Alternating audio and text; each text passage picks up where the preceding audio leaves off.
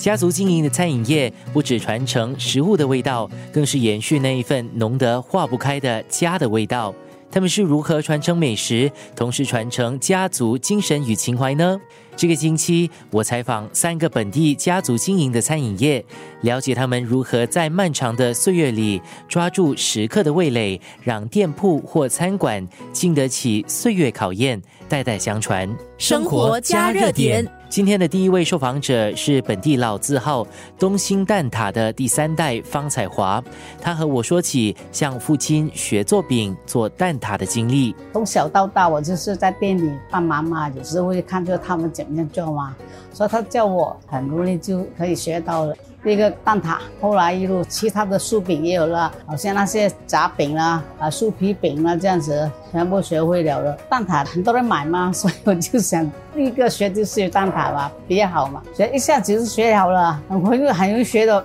因为我从小到大就是看着他们怎么做嘛，一下子就学到了。生活加热点，条件要淡水啦，我要淡水是纯蛋啦，还有那个皮呢也要做得好了。做那个皮我也是学了三次才学到，因为他们在教我，我也在很用心的看，一直在学，一直在问，所以做了三次，学了三次我才学到。从一九二零年代的手推车生意做起，东兴已经有九十多年的历史。这传统的粤式饼家，这些年来又有哪些变与不变呢？在那个 s p e c i a l 那边的嘛，政府要证书我们的店嘛，所以我们就搬到这边来了，搬这边继续的做下去了。他最先的时候就觉得这门生意很辛苦。他都不想我们做的，后来我就想到有生意嘛，有人买嘛，而且哈也是有名的蛋挞是很多人买嘛，所以我要继续的做下去。现在哈全部上手了嘛，学到了，学到好了嘛，可以很简单的就学到了。生活加热点很好啊，因为啊我们这个改变话，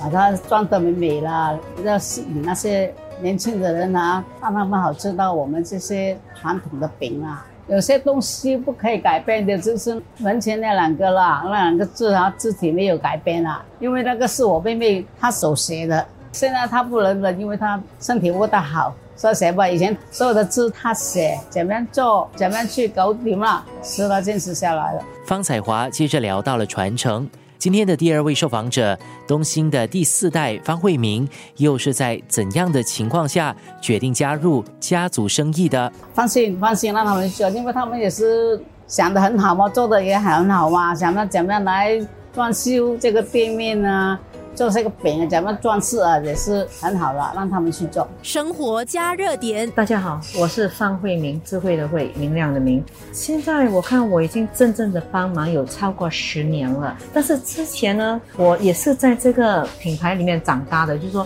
小的时候我会来跟阿妈，然后阿妈会煮东西给我吃啊，这些或者我姑姑他们，或者好像假期的时候我们会帮忙一下。说实话，我花了几乎两年的时间决定我好不好回来，因为我跟我自己说，家族生意不表示我爱怎么做就怎么做，而是 what I can give to the family business and not what the family business can give to me。那我知道，如果我真的决定要回来的话呢，感觉上就是付出很大。之前呢，我是给补习的，几乎十五年的教补习，然后最后那两年我自己在想。我想做一点对世界有意义的东西，很想去做义工。然后我就想，如果要帮外人之前，是不是看一看周边哪一些人是需要帮忙的？生活加热点。后来我就看到啊，我两个姑姑也是我的老板，他们也是年老了，然后没有人真正的有那个兴趣去学好。他们所建立的这一门手艺，